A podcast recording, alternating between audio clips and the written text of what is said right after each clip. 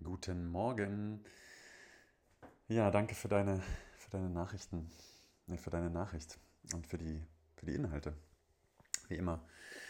Ähm, und es ist schön, dass ich dir noch Erinnerungen setzen konnte mit Last One Laughing. Ich habe tatsächlich gesehen, bei uns in Bonn gibt es da sogar einen Abend, wo über anderthalb Stunden, das ist ja so auch die Zeit, die die sechs Stunden dann, die die Leute da in einem Raum zusammen verbracht haben, zusammengefasst worden sind.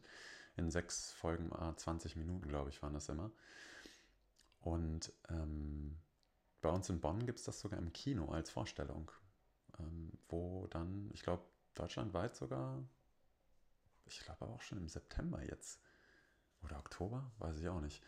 Äh, wo es dann wirklich eine Vorstellung gibt, wo das dann alles passiert. Und ähm, nicht alle sind ausgetauscht worden, sondern äh, ein großer Teil auf jeden Fall. Aber es gibt auch so zwei, drei Leute, die, glaube ich, dabei geblieben sind. Ich weiß gar nicht. Genau, ich glaube, die Anke Engelke war dabei auf jeden Fall noch. Und ja, egal. Auf jeden Fall äh, finde ich auch schön, dass da eine zweite zweite Session gibt von. Und ich habe da mal in den, äh, das Format ist ja irgendwie weltweit, äh, ich habe da mal bei der italienischen reingeguckt, bei der australischen und ich fand die nicht so gut wie die Deutschen. Ich fand gut bei den Deutschen, vielleicht ist das auch sowas, und da schlage ich gleich die Brücke zu dem Diepen. Die sind auch nochmal ein bisschen eher mit sich ins Gericht gegangen und haben darüber gesprochen, wie sie sich gerade fühlen und was gerade schwierig ist und wie sie sich gerade quälen, eben nicht zu lachen. Und ich fand das total sympathisch, auch mal bei denen so hinter die Fassade gucken zu können.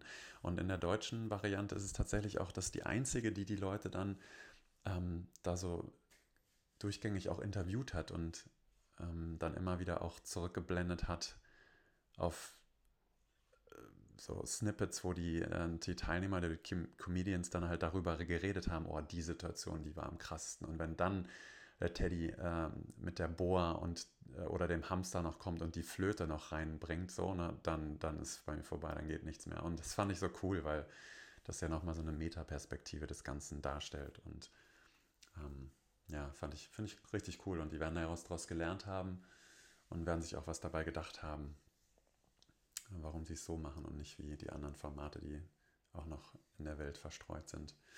Ja, und na, dieses nicht lachen dürfen, ähm, dass das noch mehr dazu führt, dass man lachen will oder lachen muss, das äh, hat ja auch ganz viel damit zu tun. Ähm, ich weiß nicht, ob der Spruch aus der Gestalttherapie kommt. Ähm, what you persist resists. Nee, andersrum. What you resist persists. Also wogegen du dich wehrst und wogegen du dich sträubst, das wird auch da bleiben. Also ob das Emotionen sind, die du unterdrückst und die dann im Körper irgendwie noch gespeichert sind oder Gedanken, die du irgendwie loswerden willst, an die du nicht denken willst, das äh, führt ja meistens dazu, dass es dann eher noch schlimmer wird. Und ähm, genau, weiß nicht, wie ich darauf gekommen bin, jetzt aber egal. Zu den tiefen Fragen. Ja, die Freundin von dir würde ich ja gerne mal kennenlernen, die das anscheinend häufig so äh, voll, vollbringt, Menschen da reinzuziehen in diese eher tieferen, in den tieferen Austausch. Und ich finde das richtig cool, dass sie das macht und diesen Smalltalk einfach skippt. Und gleichzeitig kenne ich auch die andere Seite und finde das auch sehr anstrengend, immer so auf diese Tiefe zu gehen. Also nicht nur beim Friseur, sondern ähm, auch generell, ich, ich habe einen Bekannten, den sehe ich jetzt wahrscheinlich in der nächsten Woche wieder, der extrem gut darin ist, so coachingmäßig in Gesprächen auch zu sein und Sachen, die ich sage, zu hinterfragen. Und ich finde, dass es gibt so Zeiten, das hängt mit meiner Balance auch zusammen, wie ausgeglichen ich auch bin. Es gibt Zeiten, wo ich denke, ach geil, ey, dass der das jetzt rausgefunden hat bei mir, ohne dass ich den gefragt habe. Und es gibt Zeiten, wo ich denke, na super, dass der das jetzt hier rausgefunden hat, ohne dass ich den gefragt habe. Und in diesen zweiten Zeiten, da finde ich das auch anstrengend, dann ja auch über immer über alles dann nachdenken zu sollen oder ne und ich wollte gerade sagen müssen und das muss ich ja gar nicht und es ist ja auch wieder darum eine gute Gelegenheit, um sich abzugrenzen und zu sagen, hey, total cooler Punkt, nehme ich mit, bringe ich auch wieder her, aber nicht heute und ähm, ja, das dann auch klar zu machen, dass da die Bedürfnisse gerade andere sind und vielleicht nicht die, das Bedürfnis nach Tiefe gerade da ist, sondern das Bedürfnis vielleicht nach Leichtigkeit oder Spaß. Ja, oder einfach nur oberflächlichem Austausch. Ne? Und das ähm, ist ja total legitim. Und es gibt Menschen, die das gut switchen können. Es gibt Leute, die vielleicht wie deine Freundin oder auch der Kumpel, von dem ich gerade gesprochen habe, die da häufig eher in dem tiefen Modus drin sind. Und der kostet halt auch sehr viel Kraft.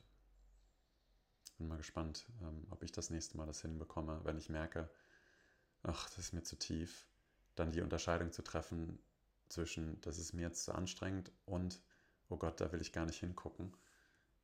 Das ist mir zu gruselig oder, oh Gott, oh Gott, da habe ich schon wieder was erlebt, was ähm, oder was gehört, was ich eigentlich jetzt noch gar nicht bearbeiten will. Das kann ja auch dahinter stecken. Und vielleicht ist dann auch eine gute Antwort zu sagen, hey, ist mir gerade zu viel, da möchte ich gerade noch nicht hingucken, aber cooler Punkt.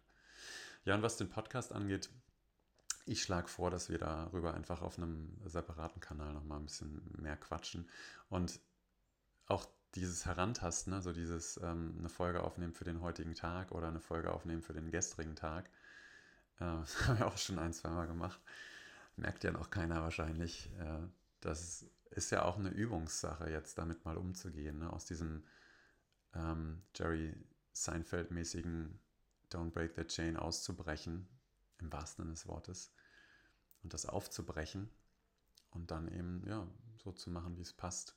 Und genau, die Sorge bleibt trotzdem da, dass es dann auch nicht funktionieren könnte.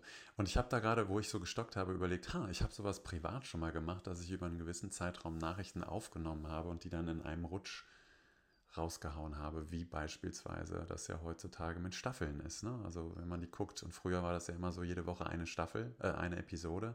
Das habe ich gehasst, das habe ich nie gemacht. Ich habe die dann aufgespart und dann in, einer, in einem rausgebinged oder reingebinged.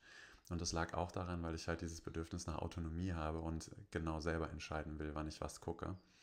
Was ja wahrscheinlich auch Netflix und Co. so erfolgreich macht, weil das haben, glaube ich, andere auch dieses Bedürfnis. Genau, aber lass uns das gerne auch parallel woanders besprechen. Liebe Grüße.